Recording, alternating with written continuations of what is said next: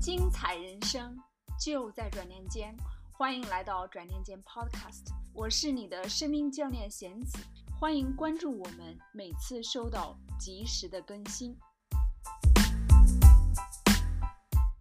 第二个问题就是青春期的孩子，十七八岁吧，快要把我气死，整天上网玩游戏，不上学，然后猪队友也认为都是我的错，我该怎么办？我有什么选择？我愿意改变，那我可以要怎么变？这个问题呢，其实也是。涵盖了许多妈妈现阶段的一些困扰吧。其实，在我的工作当中，也是遇到蛮多的这样的一些情况。所以，问这个问题的妈妈，你也不孤单，你的这个情况也是挺常见的。这么说，并不是说你的问题就很容易。其实，你问了一个很难解决的一个问题。为什么这么说呢？是因为孩子已经十七八了。不是一个小孩，是一个青春期的孩子，而且是接近上大学，再过一年就是如果成绩可以的话，就是要去上大学的了。这样的一个孩子，也就像前面有群友跟你提出来的一样，就是这样的问题肯定也不是一天一朝一日形成的，实际上是一个长期的一个过程，所以可能是有点顽固这样的一个问题。这个呢，首先我也要实话实说讲出来。我在教练客户的过程中，包括在和共修营的学员互动的过程中，我们观察到一个现象：当您的孩子还小的时候吧，这就跟树一样，小的时候你去育它，肯定是比大的时候更容易。然后小的时候，我们有很多措施，可能对于孩子比较大的妈妈来讲，就已经不再适用了。所以，这是我要提醒。孩子还小的妈妈，这个时候呢，我们可能我们说治病不如防病。孩子还小的时候，我们就要特别注意孩子的习惯养成，以及在工作上、生活上这个优先级排序。就比方说，我们有时候工作很忙，但是我们如何去解决这个家庭教育这一块，我们要投入的时间，这个我说的可能有点直接。但是，既然大家都是想要解决问题，都是想要听真话的，我如果给大家包裹糖衣，也没有什么意思。但是，孩子到了青春期的呃父母吧，也不要轻易放弃。就是您的工作会比孩子还小的父母的工作难度要更大一些，但是这个孩子是您生的，所以不要轻易放弃，难度很大。咬牙坚持，这是我想讲的第一点。其次就是，光靠咬牙坚持是不是就可以了？光靠我们传统定义上面的所谓的爱孩子是不是就可以了？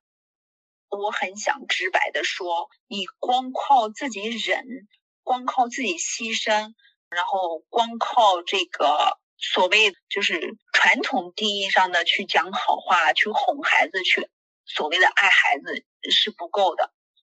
针对这个孩子的情况，就是说他整天上网玩游戏不上学这个情况，实际上我觉得我们要认识到两点。第一点就是，一这个事情我们自己也要承担一部分责任，因为确实不是不是一日之功。那作为父母，我们承担我们曾经缺失的这一块，然后没能够做到孩子就是在他小的时候帮助他的这一块。这么讲倒不是说让你就陷入这个自责和内疚当中拔不出来，但是当一件事情不是朝着理想的状态在发展的时候。我们向来是要，比方说房子快要倒了，我们是要去检查一下哪里出了问题，对不对？然后责任在哪里？找到这个责任，不是为了去谴责谁，而是看看怎么样来修复，如何自己把自己没有做好的那一部分承担起来，然后从现在开始。做自己能做的事情。其次就是孩子，如果比方说养成了一个不好的习惯，玩电脑、打游戏，然后不爱上学这样的一个习惯，其实一方面我们可能说这个从小的时候我们要帮助他，然后养成良好习惯。另外一方面，我们也不可以忽略还有其他的因素，还有就是孩子自己的一些因素，以及不可控的。我们说老天爷的那一部分，当然有宗教信仰的人会说，就是上帝的那一部分。这么讲呢，就是你不要把所有的责任都揽到自己身上去，也有部分可能是你队友的责任，所以你也没有办法，你也不需要去承担你队友的该负的那个他作为父亲该负的责任。所以第一步把责任明确，其次就是做你该做的，你可以做到的。那我们下面就来重点讲一下你可以做到什么。我之所以说你要知道你知道做什么。是因为这个世界上有三样事，这是我一直和我的学员以及我的客户一而再、再而三、反复强调的，就是这个世界上你没有办法直接去改变一个人，你只能够改变你自己。很多人听了这个话可能不开心，然后觉得不是什么好答案，然后这个答案也不是来自于我的，这个实际上是我总结了很多心理学家、助人者的一个智慧吧。就是因为你如果认识不到这一点，你就会在做无用功。你如果试图改变你的老公，试图直接去改变你的青春期的孩子，不可能。这个是老天爷的事情，是上帝的事情，你做不到。所以就是你只能做到你能做到的那一部分。我在回答这第二个问题的时候，可能真的比较直接，也请你能够原谅我的直接吧。我之所以这么说，是因为你也多次聊到这个问题。我想通过你啊问问题的方式，你跟大家互动的方式，我感觉到你是很迫切的想要寻找答案，然后你在敲门，你想要，所以我就给你。当然，我也是有选择的。我在您的这个问题上，我选择多一些尺度的分享吧。我觉得，我就非常直接的说吧。爱是有边界的，爱不只是说听孩子的，然后满足孩子的需求，然后每天跟孩子说我爱你，这些都是爱的一部分，但不是全部。然后作为家长来说，特别要意识到一点，就是爱是有规则的，有边界的。那么，爱的边界在青少年的孩子身上，最主要的体现就是教会孩子责任感。这个不只是青少年的孩子，对于孩子小的家庭也是一样的。就是我们说，这个世界上所有的爱都是以聚合为目的，但是只有母子母女之爱，啊，或者父子父女之爱吧。父母和孩子之间的爱是以分离为目标的。什么意思呢？就是我们的责任是要把孩子培养成有责任的、有社会责任感和自我责任感。认识到他的人生由他来负责，然后培养出一个有责任心的孩子，然后把他推向社会，让他走向社会，就是培养一个独立负责的孩子，让他走向社会。这是我们作为父母的责任。那你该怎么办呢？在回答这个问题之前，我要先讲一个小故事，这也是我曾经跟我的。学员们，我的亲子关系班上的学员们讲过的故事，我愿意今天比较大的尺度的分享，所以我也会把这个故事讲出来。就是有一对父母，他来找心理学家，他来找心理学家是因为他的儿子，他的儿子基本上跟您描述的孩子的情况差不多，就是他的孩子更大，二十五岁了，然后呢还在家里面，就是整天上网打游戏。也不出去找工作，然后这对夫妻就跟这个心理学家说：“这个，请您帮助我，怎么样来让我家的这个儿子改变？他这么不负责任，到现在还就是待在家里，整天上网打游戏，也不去工作。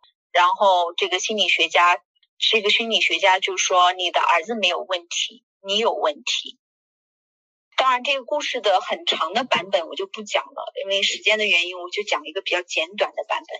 就是这个心理学家指出来，你的孩子他不需要为自己负责任，因为你都给他扛了。你看他二十五岁了，还整天待在家里，不用出去工作，你给他吃，给他喝，给他穿，然后你也没有扫地出门，他自己不需要找工作，就有吃有喝有穿。他为什么要出去找工作呢？然后他在那里玩游戏的时候，你还照样把饭菜做好了给他吃，然后还有一个温暖的房子给他住，他有必要去改变吗？因为你让他要改变的东西，对他来说一点诱惑力没有，他为什么要放弃打游戏呢？他又得不到什么任何他能够看得见的好处。那回到您的孩子的身上，也是类似这样的一个情况，就是孩子十七八了。他也不去上学，也就天天打游戏。然后你对他有没有，就是他这样做有没有任何后果？如果他这样做没有任何后果，只是你叨叨他，然后跟他发顿火，然后没有什么实质性的后果让他要承担，他为什么要改变？他不会要改变，因为你把他的问题已经扛下来了。当你给他吃喝穿，然后让他住在家里，然后。就是不用去上学，就在家里打游戏的时候，你差不多相当于把他的问题扛下来了，他不需要为自己的人生负责。呃，这就好比两家邻居住在一起，院子连着院子，其中第一家浇水的时候，他那个水龙头是漏的，他的水，他每次浇自己的院子的时候，他那个水总是流到第二家去，然后他自己的草都枯黄死掉了，但是第二家的人。邻居他不用浇水，他的草都是绿油油的，因为你的水全淌过他那边去了，所以他就不需要浇水了呀。这跟你家的情况是一样的，你的孩子不需要承担自己的责任，他就有吃有喝有住的。然后你在那里为孩子做的那些事情吧，然后实际上是你在替他的人生负责，你在替他浇水。当他需要自己浇水的时候，你在替他浇水。我当然这里还是比喻，因为这是一个公众分享，然后我不能够讲的太硬吧。如果换了我自己的孩子，我该怎么办？这样子，我觉得，因为每个人要看自己到底能够在责任这一块让孩子承担到什么份上。其实我们说爱有边界。然后边界当中最重要的东西就是责任，谁的责任谁负责？你的责任你负责，老公负责他，然后孩子负责自己。当然，孩子如果小的时候是没有办法对自己的人生负全责，但是随着年纪的长大，就会越来越多的需要承担更多的责任。这是每一个家长都要修的一个功课。那这个责任这块是非常非常。大的一个方面，然后边界涵盖责任，然后责任呢是可能是几天几夜都讲不完的。我会尽量，这也是我上面讲的比较多的一个重要原因。还是举两个例子吧，让您了解一下，尤其是在美国这边一些家长的做法。就比方说，这边的青少年。很多可能在十七八岁的时候就开始，十五岁开始学开车，但是呢，他们必须要跟父母签署一个类似于协议一样的东西，就是安全这一块。嗯，还有就是几点钟必须要回到家。如果他们要是不能够做到对自己这块负责，那父母就会把这个车给收回来，或者说，如果他们要是酒驾开车了。父母肯定就会把车收回来了，或者是这孩子开车的时候不负责任，然后有危险动作，这车也会收回来了。然后这个孩子如果晚上，比方十点钟宵夜，晚上十点钟宵禁，就是必须得回到家。如果孩子不回到家，这个车又会被收回来了。这个就是家长用于制约孩子的一个比较有效的方式。然后。孩子在成长，尤其到了青春期的时候，他们要承担家里的一些家务事，还有自己分类该做的事情。比方说，需要自己给自己做饭，至少要会做午餐，然后要自己给自己洗衣服，要打扫自己的房间，然后类似于这样的一些责任。如果他要是不完成这些责任的话，那他就会失去一些特权。比方说，父母会把手机给收回来，把电脑给收回来，类似于这样的。当然，这些问题在处理起来的时候都是特别敏感的，所以我在讲这些东西、分享这些东西的时候，我也是非常小心的，尤其是我和我的客户会非常小心的讨论这些东西，在具体执行的时候是要充分启动自己的智慧去做，然后什么时候开始做，什么时候不能够做，然后前期做一些怎么样的铺垫，这些都是一些都是一些技术活吧。所以说，养孩子是肯定是一个精细的活。我还认识不少上了初中以后的孩子，美国孩子吧。我们华人可能对孩子这方面可能跟美国人不大一样。我讲的是我观察到的一些美国家庭，他们的孩子在上了初中以后，有些就开始打工了。他们就是希望通过这个方式来锻炼小孩的责任感。其实我也有这方面的想法，就是我们家虽然经济上不需要让小孩出去打工，但是。我和先生会在小孩上初中的时候考虑让他们开始打工，目标是让他们知道就是责任。然后现在起，我们家已经让孩子在家务上面承担比较多的工作，比方说这个洗碗、洗衣服，他们自己的衣服需要自己洗。他们两个现在一个是快八岁半，一个是快十岁。然后他们轮着倒垃圾。我们家基本上大多数的家务活都是我们四个人轮着来。以前大多数是我做，但是现在基本上是我们四。有段时间是我和我爱人，我们两人一人一半。但是现在是我和我们家四个人，差不多快要到平均分摊家务活这样。这个就是说，上小学阶段的孩子，我们是在做这些事情。那当然，您的孩子已经青春期了，高中阶段了，其实更是可能需要开始。如果原来没有做的话，现在要开始做这些事情。但是您会遇到比较大的阻力，因为他没有这个习惯做，所以你现在让他做肯定是有难度的。你要有这个思想上面的这样的一个一个准备吧。就是你要做一件非常艰难的事情，这个关于孩子这一块，我就先讲到这么多。因为其实我觉得大多数妈妈的问题、父母的问题，其实不是在孩子身上，还是自己。然后亲密关系又高于这个亲子关系，您的许多问题可能还是跟爱人之间也要需要解决，然后包括您自己的一些问题需要解决。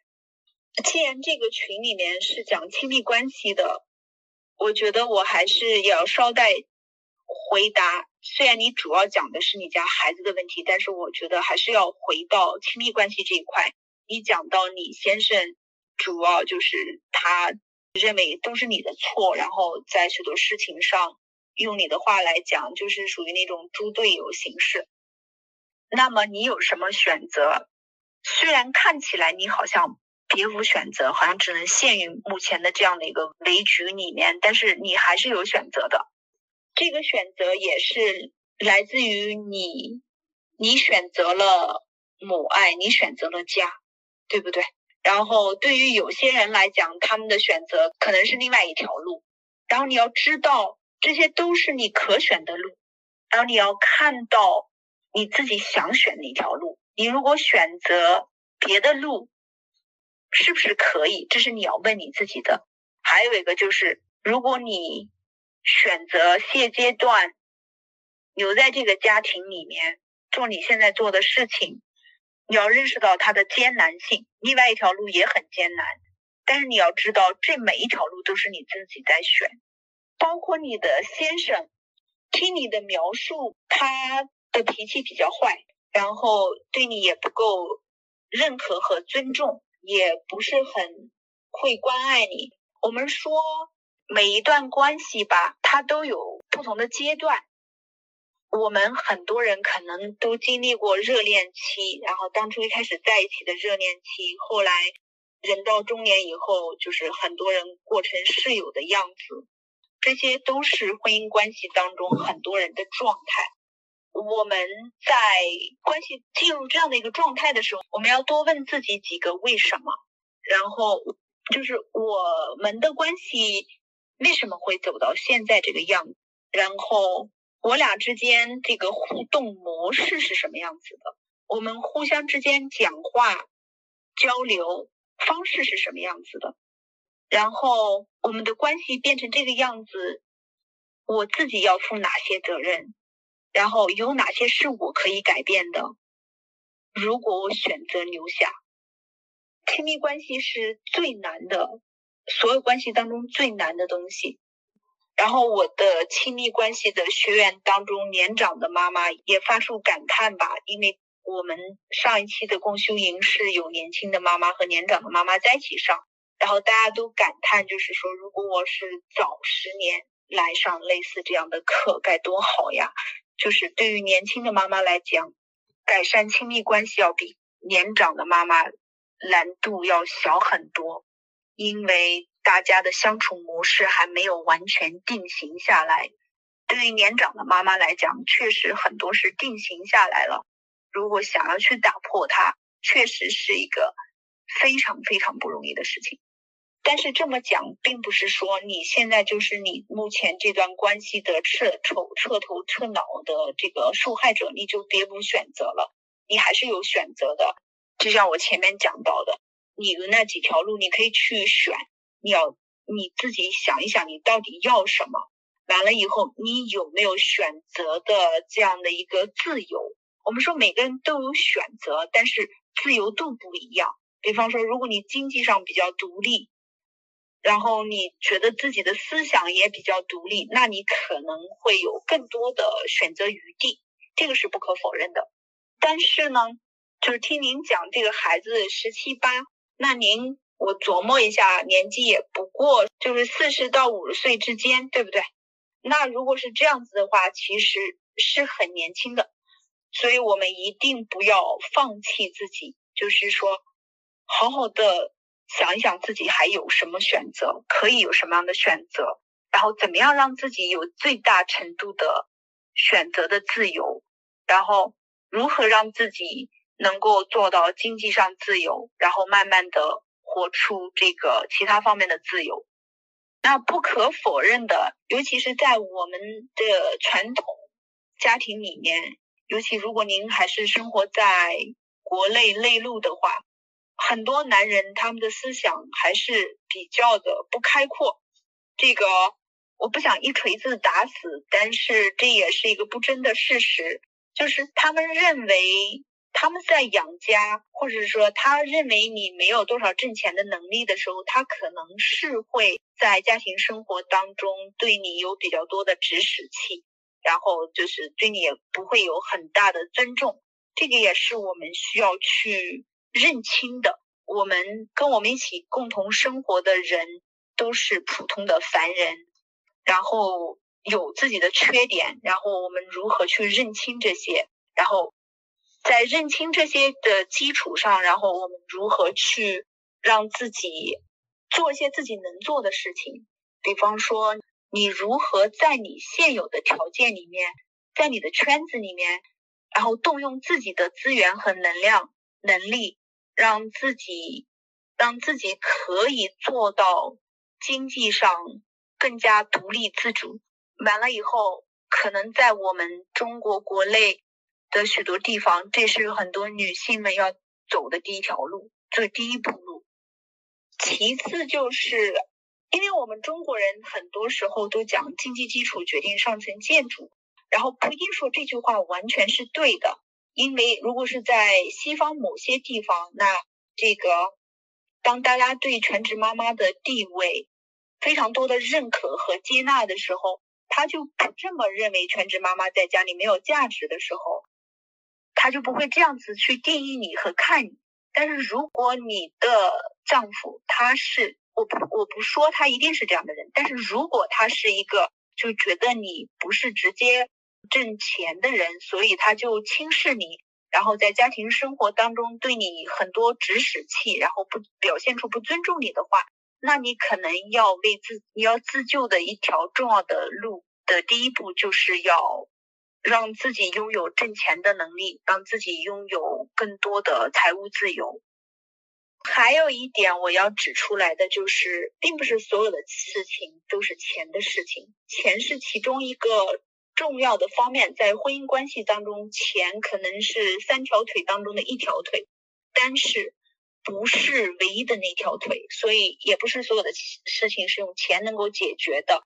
然后有些事需要你去经营自己的感情，当然就是说你们这个关系几十年了，然后中间有很多。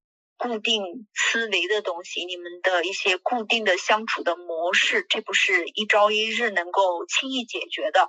这也希望你能够意识到，然后可以找些书来看，也可以参加一些课程，找到一些有效的学习方式，来让自己获得这种如何更好的经营感情、经营婚姻的这些技能。但是。